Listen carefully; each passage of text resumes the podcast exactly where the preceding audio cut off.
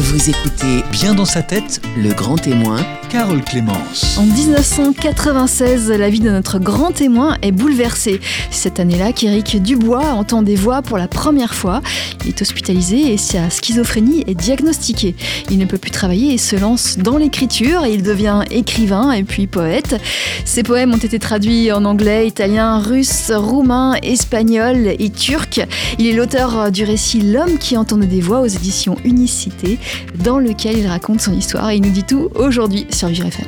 Jusqu'à 10h, Bien dans sa tête, Le Grand Témoin Carole Clémence.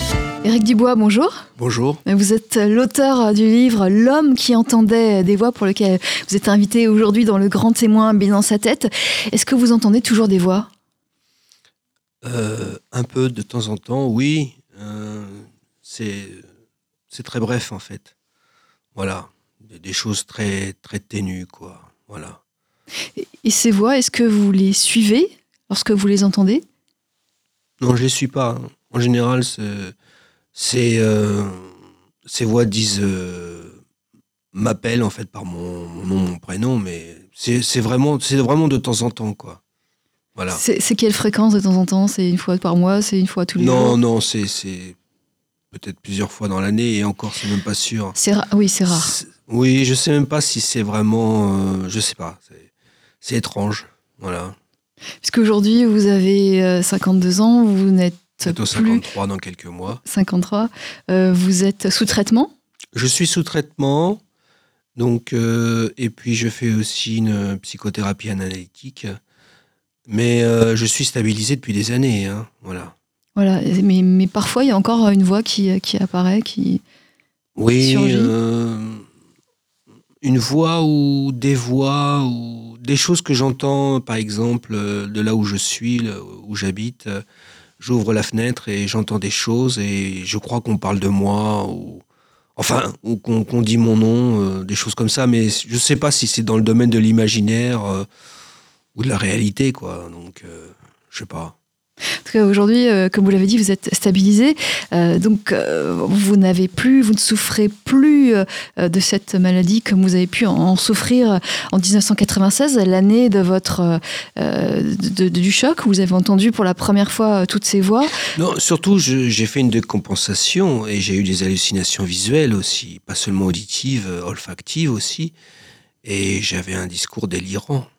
Oui. Voilà, je me en- prenais pour un être, pour un prophète. Alors on va en parler, Oui. vous en parlez dans votre livre, Oui. on va en parler aussi dans euh, Vivre FM dans le grand témoin, mais dans sa tête, on va parler de la période avant 1996, de la période euh, après. Je voulais que vous, vous me disiez quelle serait euh, votre vie sans, sans ces voix. Est-ce que vous pensez que ça, ça a complètement modifié la trajectoire de votre vie euh, Oui, euh, professionnelle, sentimentale, etc. oui, oui, à tous les, à tous les points de vue. Euh, socialement, professionnellement, oui, euh, sentimentalement aussi un peu quand même. Euh, J'étais un jeune d'une vingtaine d'années, assez vivant, assez rock'n'roll, et qui faisait la fête, et qui buvait de temps en temps, et qui fumait des joints, beaucoup de joints, voilà, donc du cannabis. J'ai pas essayé les autres drogues, j'ai pas essayé les drogues dures, c'était simplement le cannabis.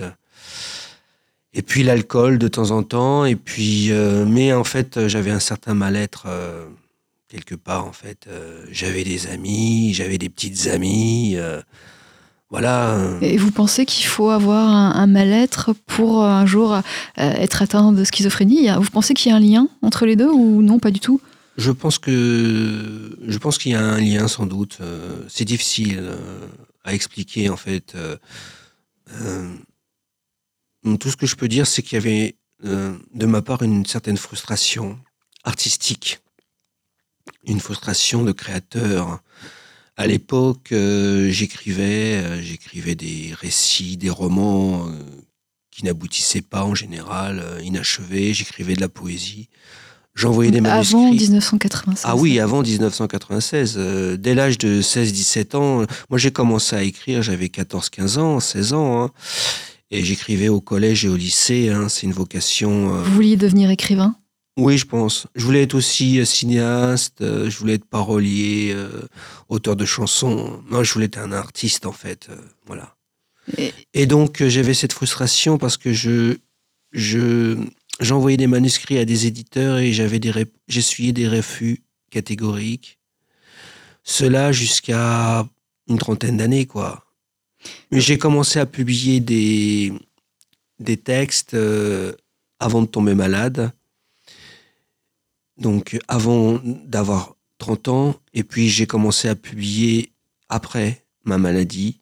Et j'ai commencé à publier vers la trentaine des livres, des livres de poésie chez différents éditeurs, des poèmes dans des revues littéraires, des revues euh, sur Internet ou des revues sur papier. Et puis, euh, voilà, donc... euh, Donc si je comprends bien, euh, vous aviez commencé avant d'écrire, mais ce n'était Oui. pas votre profession, puis ça l'est devenu après. Non, ma profession, c'était, je travaillais dans le marketing. hein. J'étais employé de bureau, comme je, je le décris d'ailleurs dans mon livre.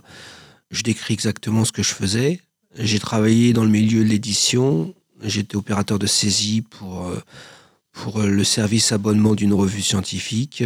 J'ai travaillé dans une entreprise de marketing direct. J'étais préparateur de commandes, gestionnaire de stock. J'étais opérateur pupitreur de bois tiré. J'ai été chargé d'affaires en déduplication de fichiers. J'allais apprendre cette dernière fonction d'ailleurs quand il y a eu un licenciement économique. Euh, voilà, j'ai fait partie de la première charrette. La boîte avait été rachetée par une autre entreprise. Enfin bon, c'est tout. Voilà. Et puis vous êtes euh, aujourd'hui, euh, vous écrivez toujours, vous oui, êtes mais toujours quand vous poète. dites que j'ai cherché du travail, j'ai eu des moments, des années d'interruption dans ma vie. J'ai connu l'hôpital de jour euh, à Saint-Mandé-Fossé. Voilà, on va commencer à, Ouais, à expliquer ouais. votre parcours. Je vais trop on va, vite. on va détailler exactement, vous allez trop Ouais, vite, Éric Dubois. On va commencer par détailler euh, votre parcours. Donc, vous êtes né à, à Paris, euh, 1966. Oui. Euh, vous, vous parlez un tout petit peu euh, dans votre livre de, de la période du, du collège, euh, du lycée. Vous dites que vous étiez plutôt mal à l'aise, timide, etc. Oui, oui, oui. Donc, c'était pas une, une période J'avais des heureuse. copains aussi, j'avais des copains et des copines aussi. Il y avait des gens qui m'adoraient. Hein. J'étais pas complètement isolé non plus. hein. Oui, donc c'était pas une période négative, c'était malheureuse. Non, pas complètement, non. Non, non. Et puis, euh, vous racontez que euh, c'est la période de, la- de votre carrière professionnelle, donc avant 1996, Mm. euh, vous avez souffert de, de souffrance au travail, de harcèlement moral. Ah oui, ça c'est important. Oui.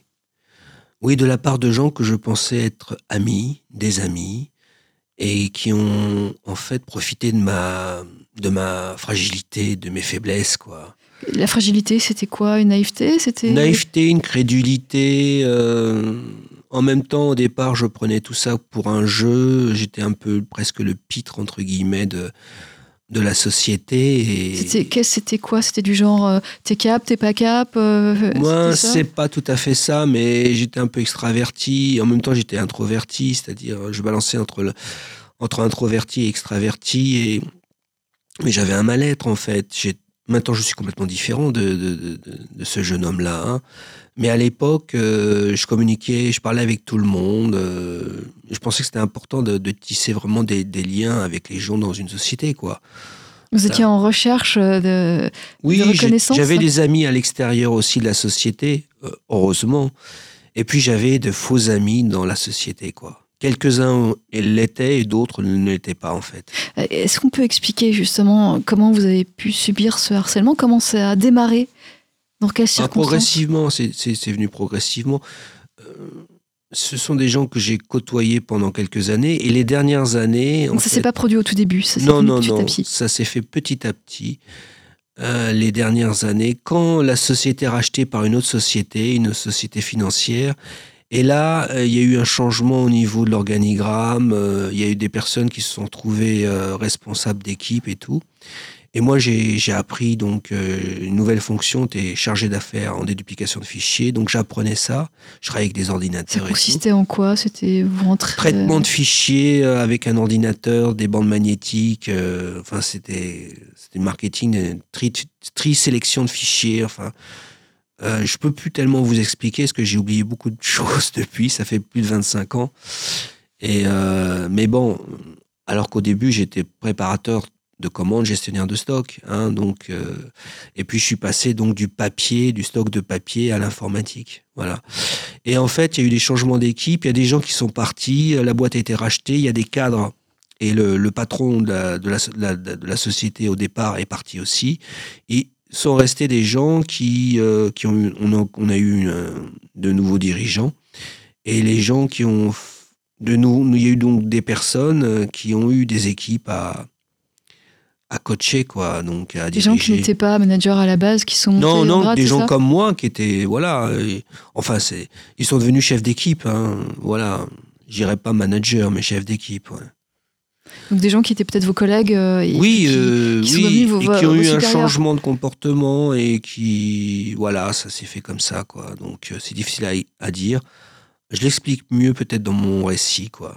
Et ça se manifestait de quelle manière? C'était des insultes? C'était quoi? Non, c'était pas des insultes, c'était pas physique, c'était pas des coups, c'était pas des insultes, c'était euh, prendre quelqu'un à plusieurs euh, et un peu à la rigolade, comme un jeu, comme quelque chose de ludique.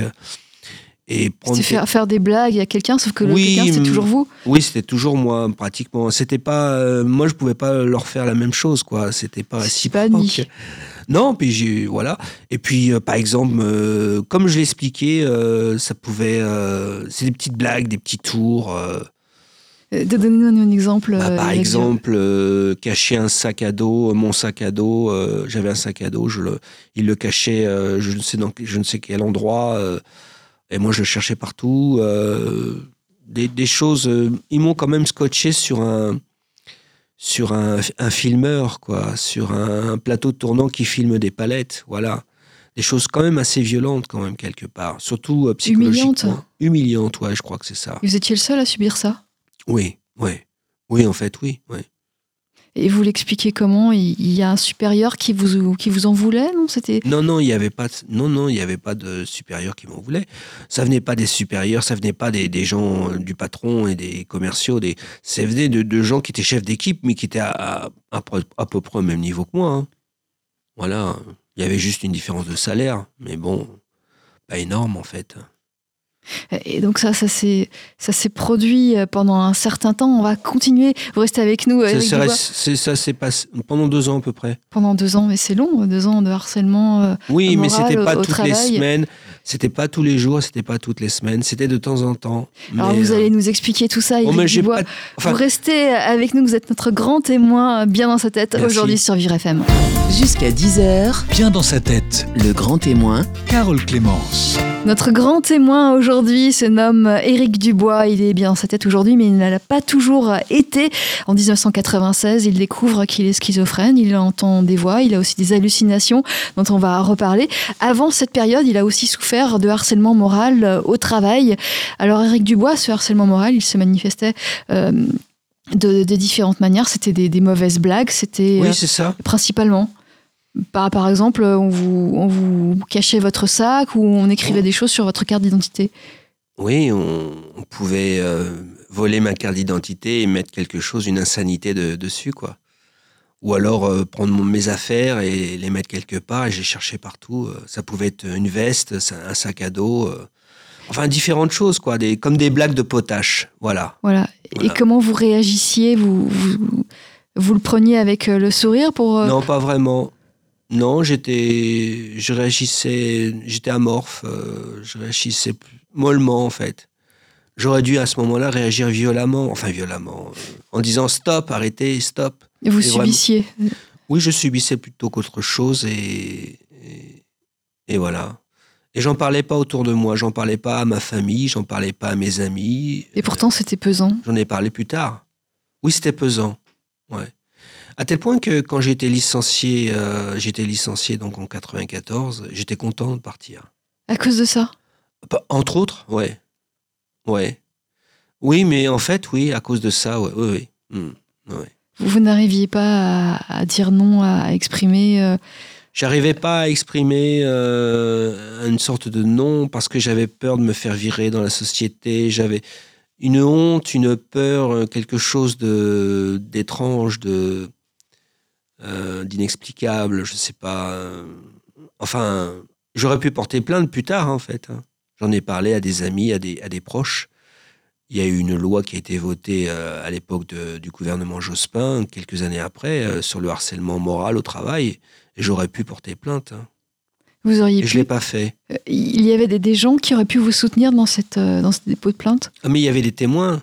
C'est-à-dire qu'il y avait trois, quatre personnes qui, qui faisaient ces blagues de potache. Et puis il y avait les autres qui regardaient et qui ne, qui ne riaient pas? Qui ne, riaient pas et qui ne réagissaient pas. Ou qui étaient dans une sorte de d'hébétude euh, empathique. Je sais pas. euh, certains me soutenaient. euh, J'ai eu des, des retours plus tard, quelques années plus tard. J'ai retrouvé des gens qui ont qui m'ont vu dans, dans ces situations-là, qui m'ont dit ah quand même. voilà. Voilà, c'est pas vous qui avez euh, imaginé, il y avait vraiment une souffrance, un, harcèlement euh, moral. Non, j'ai rien imaginé. Tout ça est vrai. Tout ça est vrai. Ouais. Et ça, ça a duré deux ans. euh, et puis vous êtes euh, licencié, mais licencié économique, c'est bien ça euh, Oui, ça licenciement économique, euh, donc euh, une prime de licenciement. euh, pendant, pendant presque un an, un an et demi, j'ai touché mon salaire. C'était très bien. Je Vous avez cherchais fait du quoi travail. vous, vous cherchiez du travail à l'époque? Je cherchais du travail, oui. J'en ai même profité pour, euh, pour suivre des cours à la fac de Créteil, pour, euh, parce que comme je n'avais pas eu mon bac, reprendre des études pour passer un examen équivalent bac, le DAE. Et voilà, donc... euh, Vous l'avez eu? Non, je ne l'ai pas eu parce que je suis tombé malade à ce moment-là. Donc c'était en 1996, c'est ça? Oui, oui, oui, 95, 96, 96. Alors, euh, expliquez-nous la, la première euh, voix que vous avez pu entendre, comment ça s'est manifesté, qu'est-ce qu'elle disait? Moi, c'est pas tellement des voix que j'ai entendues au départ. Ce sont des, j'ai vu des lumières, j'ai vu des choses euh, qui n'existaient pas, bien sûr, mais tout ça était dans ma tête. Mais je les Des voyais. hallucinations visuelles? Des hallucinations visuelles, oui. Et puis en- j'entendais des voix parfois, oui, de temps en temps. Donc le, plus gênant, c'était les hallucinations visuelles et les, les flashs, c'est ça, les lumières que... Oui, les, les choses que je voyais qui étaient transformées avec les couleurs qui étaient saturées. euh, et Mais euh, comment vous l'expliquiez à l'époque? Bah, je ne sais pas. euh, Ça doit faire peur de... de- Oui, mais j'ai pas réagi tout de suite. Ce sont mes proches qui ont réagi, qui m'ont fait hospitaliser, en fait. Parce que je tenais aussi un discours délirant, en fait. Voilà. C'est venu d'un coup ou c'est venu petit C'est venu progressivement. C'est venu progressivement. C'est venu progressivement et de, de la part de quelqu'un qui n'était pas mystique, qui n'était pas versé dans la religion, qui avait été, euh, qui avait fait son catéchisme euh, étant jeune, mais euh, quand j'avais 16-17 ans, j'étais plutôt anarchiste. J'écoutais Léo Ferré, euh, les Sex Pistols, comme je le dis. Et puis vous vous êtes mis à, à vous penser peut-être la réincarnation d'Élie ou de Jésus. Oui, enfin, j'étais le, j'étais le prophète Élie qui revenait sur la terre. J'annonçais le retour du Christ. Enfin, tout ça était très confus. C'était un mélange de judaïsme. Je ne suis pas d'origine juive, je ne suis pas de religion juive. Donc, je suis catholique et je ne sais pas, j'étais persuadé d'avoir des origines juives. euh, je sais pas, enfin bon. Et ça, ça a duré combien de temps? Est-ce que vous le quelques savez? mois, quelques mois, quelques mois. Et comment vos, vos proches, vos parents se sont rendus compte de, de la chose? Ils- Je dormais de moins en moins. J'avais une petite amie qui, qui se plaignait que je dorme euh, vraiment peu, vraiment pas beaucoup, quoi. Et je, je sortais la nuit, je faisais des grandes promenades. Mais complètement. euh, C'était pas des promenades, c'était des errances, en fait. C'était. C'était. Donc vous aviez euh, Myriam, votre petite amie de l'époque. Oui, elle s'appelle pas Marie. En fait, elle s'appelle pas. Myriam, c'est j'ai changé son prénom. Oui. Elle s'appelle autrement, mais voilà. Et elle, elle s'est rendue compte, vous, vous dites dans votre livre, Non, elle s'est pas au rendue compte début, tout elle, jouait fait. le jeu, c'est ça? Oui, un peu. Elle jouait un peu le jeu, oui. C'est-à-dire que vous, vous imaginiez des choses et elle rentrait dans, dans votre jeu? Presque. Oui, pratiquement. Oui. oui. Donc ça devait pas aider, ça? Non, ça devait pas aider. Non, ça n'aidait pas. Non, c'est- mon frère, un, un de mes frères euh, plus jeune que moi, qui s'en est aperçu, qui en a parlé à un, de- un de mes amis, qui, qui, qui- qui voyait un psy. Et le psy euh, à question a dit ah mais il faut absolument que que votre que votre copain euh, soit Consulte? hospitalisé, ouais. Donc ça devait quand même être un, délire verbal assez important pour que ça Oui, puisse oui, se oui, percevoir comme ça oui, aussi oui, oui, facilement. c'était assez, oui, oui, oui.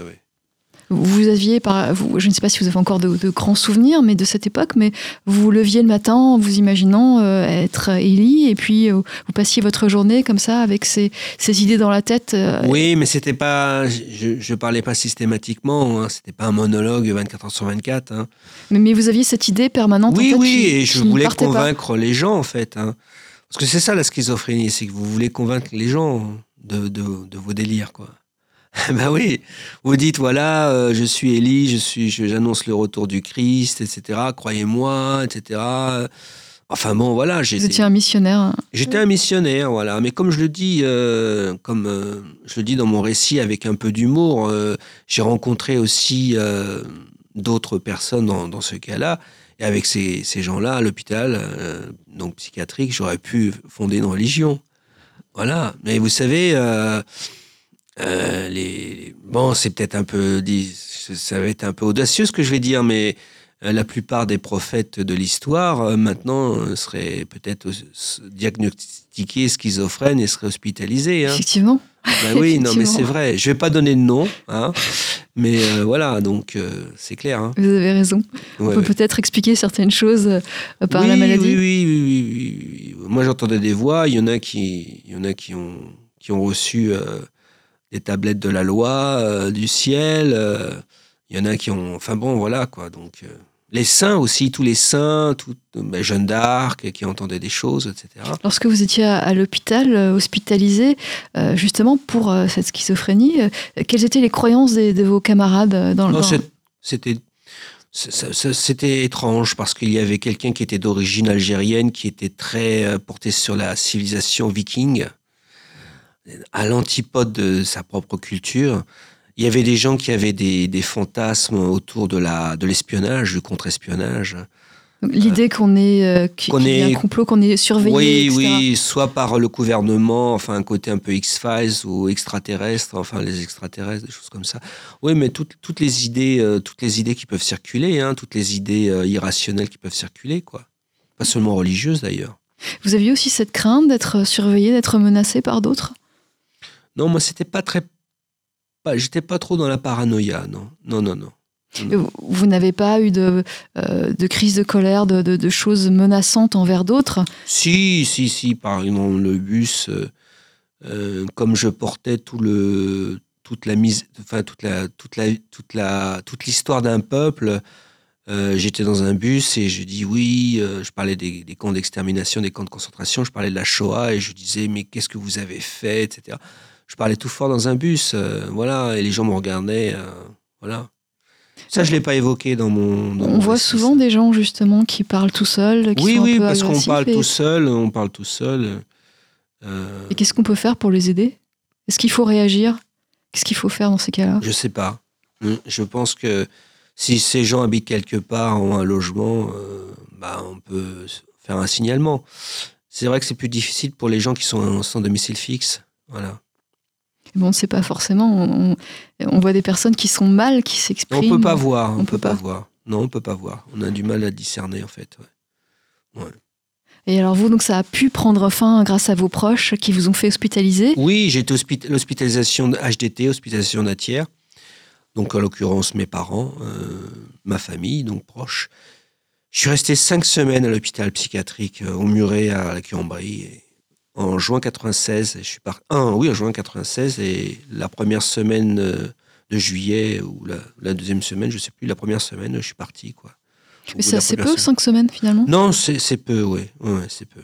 Ça signifie que votre, euh, votre état était... euh, euh, vous étiez peu atteint par la maladie ou ça Si j'étais atteint par la maladie, mais été, j'étais pris à temps, je pense. Et j'ai eu, j'ai dû avoir droit à une cure de sommeil pendant quelques jours parce que je ne dormais pas en fait. hein. Quand on est malade, on ne dort pas. hein. Bon, C'est-à-dire que vous pouviez euh, ne pas, ne On pas fait des dormir. rêves éveillés. Oui. Vous ne dormiez absolument pas. Ah, pratiquement pas, non. Mais c'est c'est très mauvais pour euh, le Ah corps bah, humain c'est que- très mauvais parce qu'on fait des rêves éveillés. Alors déjà, la maladie fait qu'on a des hallucinations, donc encore plus d'hallucinations parce qu'on ne dort pas. C'est-à-dire que vous aviez des rêves euh, les yeux ouverts. euh, Oui, on, bah oui, on rêve les yeux ouverts. La maladie, c'est ça, la schizophrénie, on rêve les yeux ouverts. pas les yeux fermés, les Mais yeux vous ouverts. n'agissez pas. Ah, on agit, on fait des choses, mais on réfléchit pas, on fait n'importe quoi. hein. J'ai une anecdote. Notre-Dame de Paris, euh, la malheureuse Notre-Dame de Paris, voilà. À l'époque, je me balade donc sur l'île de la Cité. Il faisait très chaud, c'était au mois de mai. Et je voulais absolument voir. euh, je vois des, des bonnes sœurs au loin, vers la sacristie, à l'intérieur de, de la cathédrale. Et je voulais leur parler. Je voulais voir Monseigneur Lustiger à l'époque, l'archevêque de Paris. Et en fait, dans ma tête, c'était pour lui dire que j'étais le prophète Élie, que j'annonçais le, le retour du Christ, etc. Et je sais pas ce qui s'est passé, j'ai pas été jusqu'au bout de ma démarche. Vous voyez? Mais c'est ça la schizophrénie, entre autres. Hein. Oui. on croit vraiment être euh, libre, Ah oui, on oui, croit oui. vraiment être. Ah mais, y- mais c'est-à-dire que les gens nous disent non, non, non. Mais, mais on y croit vraiment. Parce qu'on voit les choses, on voit des choses, on, on a des hallucinations visuelles, on entend des voix, des hallucinations olfactives aussi, même tactiles. Et donc on croit que c'est vrai, parce qu'on le vit, quoi. On le vit. Euh, vous l'avez vécu, heureusement, ça s'est terminé. Éric Dubois, Oui. euh, l'homme qui entendait des voix, Oui, c'est le nom je- de, de votre, de votre récit que vous publiez euh, en ce moment même aux, Aux éditions éditions Unicité. Unicité. Je continue avec vous, vous restez avec nous. Vous êtes notre grand témoin, mais dans sa tête sur Vivre FM. Jusqu'à 10h, Bien dans sa tête, le grand témoin, Carole Clémence. Éric Dubois, vous êtes notre grand témoin, mais dans Eh sa oui. tête aujourd'hui sur Vivre FM. Vous sortez, vous publiez le livre L'homme qui entendait des voix, ce récit euh, autobiographique aux éditions Unicité. Et vous nous expliquiez que vous avez été euh, hospitalisé durant cinq semaines, diagnostiqué schizophrène. Vous aviez des hallucinations euh, auditives, visuelles, olfactives même. Et donc, comment ça a pris fin tout ça? Comment vous vous en êtes sorti, Éric Dubois? Ça s'est fait progressivement. Parce que moi, quand je sortais de l'hôpital, je rencontrais ma petite amie. On va l'appeler Myriam. Elle s'appelait pas Myriam, mais on l'appelle Myriam. Et, et tout de suite, euh, j'ai fait comme si j'étais encore le Christ. hein. C'est-à-dire que je disais, elle avait ses enfants, elle avait des enfants bas âge, il y avait les enfants d'une amie. Je, je lui disais, tu vois, je, je, je parle bien aux enfants. Je suis comme un peu comme le Christ qui parle aux enfants et aux animaux. Et voilà, elle me disait, ah non, non. En fait, c'est, elle m'a, elle m'a, on s'est éloigné, quoi, au bout de quelques semaines. Elle a eu peur ou Elle a eu peur, elle a eu peur pour ses enfants. Maintenant, ils sont grands, ses enfants. hein. Mais ça s'est passé il y a une vingtaine d'années. Elle a eu peur pour ses enfants parce que, bon, euh, elle cherchait un père, un père, euh, un beau-père pour ses, pour ses enfants, en fait. Oui. Quelqu'un de solide, quoi. Et je l'étais pas à ce moment-là, je l'étais pas, en fait. Vous l'êtes aujourd'hui? Euh, je ne suis pas père, mais j'ai des neveux, des nièces. Je pense être quelqu'un de solide, oui. Ouais, je suis quelqu'un de solide, ouais. Qu'est-ce qui a changé? Euh, bah, bah, je- le fait que j'ai, peut-être grandi dans ma tête, j'ai vieilli. Bon, déjà, j'ai pris, euh, j'ai pris 20 ans quand même. Parce que quand je suis tombé malade, j'allais avoir 30 ans et j'en ai 52, bientôt 53. Et je suis stabilisé depuis des années. Et puis, euh, c'est l'écriture. C'est l'écriture. qui vous a aidé? L'art, l'écriture, dans, dans- Le fait, le- la poésie, le fait de publier des livres chez différents éditeurs, le fait euh, de publier dans des revues françaises et, et aussi étrangères, même d'être traduit dans quelques revues, d'être présent dans des anthologies euh, chez Bruno Doucet, aux éditions Bruno Doucet, Le Temps des Cerises, etc., d'être euh, référencé sur le site du Printemps des Poètes, de participer à des spectacles de poésie. J'ai même fait du slam hein, il y a- une vingtaine d'années. Euh, m'occuper d'une association qui s'appelle le Capital des mots. On, fait des- on a fait des spectacles à l'entrepôt, on en fait aussi à l'Agora. Ça, c'est l'aspect euh, euh, associatif. Vous faites beaucoup de choses Oui, pour la culture, pour la- associations. oui. Vous êtes euh, vraiment impliqué. Par contre, vous, vous, aviez, vous avez arrêté votre carrière professionnelle. J'ai- été à l'hôpital de jour pendant quelques années. Et après, je suis sorti de l'hôpital de jour parce que je côtoyais des gens qui étaient vraiment atteints par rapport à moi, beaucoup plus atteints. C'était difficile pour moi. Et j'ai la première chose que j'ai fait, je me suis réinscrit à Pôle emploi. Enfin, à l'époque, c'était la, la NPE. Et ça a duré quelques années. J'ai fait différents stages. J'ai fait des, des stages, des bilans de compétences, des choses comme ça. Des stages de recherche d'emploi, pas des Oui. stages professionnels, des stages de recherche d'emploi, des bilans de compétences professionnelles. J'ai fait des entretiens. J'ai même, je me suis même inscrit à des, à des, des agences d'in- d'intérim. Mais tout ça pour rien, en fait. Pour pas grand-chose. Alors, euh, je touche- Qu'est-ce que, comment vous comprenez les choses? Pourquoi ça ne fonctionnait pas cette recherche d'emploi? Je sais pas, peut-être que j'étais pas assez motivé ou je sais pas. En tout cas, moi, tout ce que je peux dire, c'est que je touche une pension d'invalidité et en plus, euh, de temps en temps, euh, je touche des droits d'auteur. Je touche des droits d'auteur de mes livres Donc, quand certains de mes éditeurs me, me donnent des droits d'auteur. Et je touche de l'argent de la SOFIA, la Société française des intérêts des auteurs de l'écrit. Et je C'est fais c'est des... in- important ces dons d'auteur ou ces droits d'auteur? C'est quelques centaines d'euros, par an, mais pas de quoi vivre, oui. par an? Il y, a, il y a quelques années, j'avais touché, j'avais comptabilisé 600 euros de droits d'auteur. en faisant des interventions en bibliothèque, en, participant à des festivals en province, euh, en, en touchant de l'argent donc de, de- de- d'éditeurs et puis la- la- l'argent de la Sofia. euh, Oui, oui. Oui, mais alors une pension d'invalidité d'environ 800 euros, plus quelques droits d'auteur de plusieurs centaines d'euros par an, c'est pas, c'est Non, pas non, c'est, non, je peux pas. Je C'est peux- pas beaucoup. je- mais non, je ne vis pas de, de mes, je ne vis pas d'écriture, non. D'ailleurs, Oui. Je suis toujours en demande. Euh, je tiens, bah, tiens, je profite de cette antenne pour dire que je suis donc référencé à la Maison des écrivains et la littérature. Je suis aussi référencé sur le site du Printemps des poètes et je cherche à faire des, à participer à des festivals de poésie, à faire des résidences, des choses comme ça, quoi. Et comment, euh, qu'est-ce que vous racontez dans vos poèmes? Est-ce que vous parlez de, euh, Il y a des choses auto- autobiographiques, oui. Ouais, ouais. c'est plus facile de, de raconter, de se parler de soi, de, de- de son mal-être que que d'inventer en poésie? J'invente jamais en poésie. En fait, je suis toujours moi-même. Voilà. Alors par exemple, euh, votre livre L'homme qui entendait des voix, ce n'est pas un récit euh, de poésie, ce ne sont pas des poèmes. Il y a des poèmes Il y a dedans. quelques poèmes dedans, c'est Oui. vrai Oui, oui. Et les précédents ouvrages qui étaient des, des recueils de... Alors, j'avais commis un, un livre euh, il y a une dizaine d'années qui s'appelait Le Canal aux éditions Le Manuscrit. Et il y avait quelques récits, dont un récit autobiographique, mais qui s'appelait Le Monolithe, mais employé à la troisième personne. Voilà. Donc, euh, je n'employais pas le jeu. Voilà. Mais c'était un, un récit autobiographique déguisé, bien entendu. Et La poésie, ça, ça vous aide ou vous avez besoin de, euh, de vous confier par ce biais? Qu'est-ce que La poésie, la peinture, je fais aussi de la peinture. Enfin, j'ai jamais vraiment, j'ai pas exposé dans des galeries, mais je fais de la peinture aussi de temps en temps. Par, par rapport à la maladie, est-ce que ça apporte quelque chose ou, pas du tout? Je veux dire qu'être euh, artiste, ça apporte à tout le monde. Est-ce que ça vous apporte, euh, vous, à plus, plus qu'à plus qu'à d'autres, vous qui êtes Euh, schizophrène? Oui, enfin entre guillemets schizophrène, parce que je veux pas non plus arriver. Je suis schizophrène, l'étiquetage est schizophrène. Euh, D'ailleurs, quand je me, je me présente, je dis je suis écrivain, poète, artiste. euh, Oui, bien sûr, vous êtes... euh, Voilà.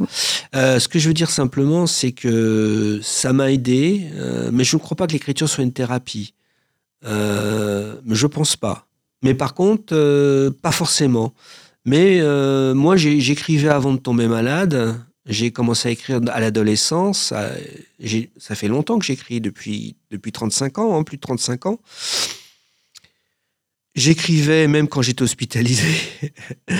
Euh, en Vous avez toujours ces poèmes Oui, oui, vous rigolez certains, oui, oui, oui. J'écrivais en rouge en plus. hein, J'écrivais en rouge. Et sur des feuilles canson, de papier canson. Et euh, j'ai écrit après. euh, j'ai toujours écrit, quoi. La, la seule chose, c'est que quand, j'ai, quand je suis allé à l'hôpital euh, donc psychiatrique, j'ai découvert la peinture, le dessin. Voilà, je me suis exprimé de cette manière-là. Alors, mon père est peintre du dimanche. J'ai un frère qui dessine et peint. Moi, je suis l'écrivain de la famille. hein. Bon. Euh, Il y a des gens de ma famille, ma mère, euh, j'ai un frère qui est musicien, etc. Et J'ai une sœur aussi qui sont, ils sont tous intéressés par tout ce qui est toutes les, disciplines artistiques. Vous, vous vous êtes vu comme l'écrivain. Est-ce que vous, vous avez essayé de, euh, d'être un écrivain professionnel? C'est-à-dire que euh, vous, c'est votre activité euh, essentielle, mais, mais vous n'en vivez pas, vous Ben oui, mais écoutez, écrivain professionnel, c'est à partir du moment où vous touchez une certaine somme d'argent, vous êtes Et- et, professionnel. finalement, la majorité des écrivains ne sont pas Ben non, parce qu'en vérité, 90% euh, des auteurs ont un métier à côté ou un revenu annexe. Il y a des gens qui sont RSA et qui sont écrivains. Il y a des gens qui ont une pension d'invalidité qui ont- sont écrivains. Il y a des gens qui ont un salaire d'enseignant ou de, ou de psychiatre et qui sont écrivains, vous voyez. Donc, euh, ou voilà, donc. euh, En tout cas, vous continuez à, à écrire. Euh, De quoi parlent vos poésies Est-ce qu'il y a une thématique particulière ou c'est, ça change selon le, le- le recueil, ça change selon l'humeur? Oui, c'est assez autobiographique. hein. Par exemple, j'ai publié chez Publi.net Mais qui lira le dernier poème Euh, C'est autobiographique. Euh, C'est François Bon qui m'avait donné cette chance de me publier avec les éditions Publi.net, l'écrivain François Bon. Et Mais qui lira le dernier poème C'est autobiographique. Euh, j'ai écrit aussi un livre chez l'Armatan qui s'appelle Entre gouffres et lumière, préfacé par Charles Dobzynski, qui était un grand ami, qui hélas a disparu. Qui m'avait, j'ai eu cette chance d'a- d'avoir une, préface de sa part. Et euh, c'est aussi autobiographique. Il y a des choses autobiographiques dans ce que j'écris, beaucoup de choses. Est-ce que vous avez... euh, Mais j'écris sur la vie, l'amour, la mort. Voilà. Que- Sur le monde euh, en général, euh, sur la ville. J'aime beaucoup les villes. Je suis pas un poète de la campagne. euh, Moi, je suis né à Paris, j'ai vécu en banlieue. Je vis toujours en banlieue, à Joinville-le-Pont. Et même si j'aime bien la province, moi, mon père est, né- mon père est normand, euh, voilà, il est né en Normandie, mais euh, je connais bien certains coins de France. euh, mais euh, je suis un poète urbain, en fait. ouais. C'est un poète euh, urbain de, de Île-de-France.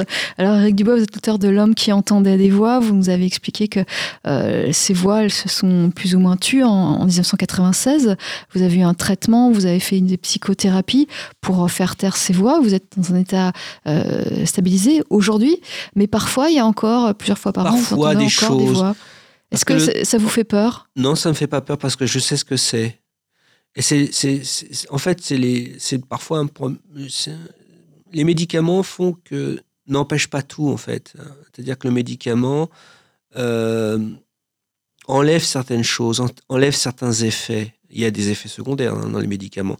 Et euh, disons que les médicaments permettent de mieux vivre sa maladie et permettent de ne pas avoir les, les, les symptômes positifs, qu'on appelle les symptômes positifs, euh, comme les hallucinations. euh, voilà.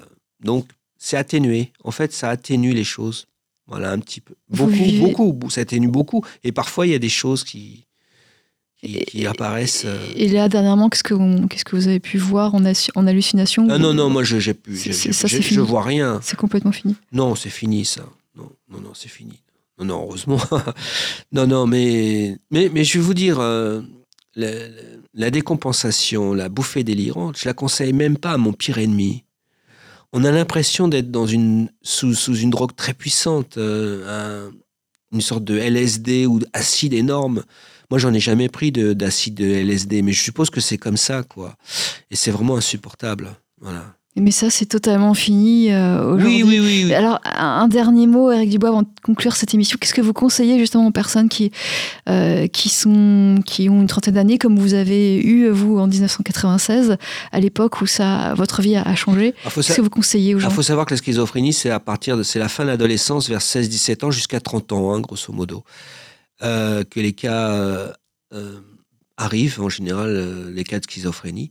Euh, moi, je, je, moi je, je conseille aux gens de, de bien écouter leur, euh, leur, leur médecin, leur psy, le, le psychiatre, le psychologue, leur- leurs proches, leurs amis, leur famille, euh, de prendre les médicaments. hein, parce que si on arrête les médicaments, on risque de. On a des, de grandes chances, Ça même revient, pas une question de chance, revenir. de chance, de risque de se, se trouver à nouveau hospitalisé. hein. Et, euh, et puis, et puis de, d'être, euh, vivant, de- d'avoir des activités. Voilà. De ne pas passer son temps à fumer des cigarettes, à boire des cafés. euh, Fumer des joints, ça c'est très mauvais. fumer des joints, hein, boire, euh, d'avoir des comportements addictifs.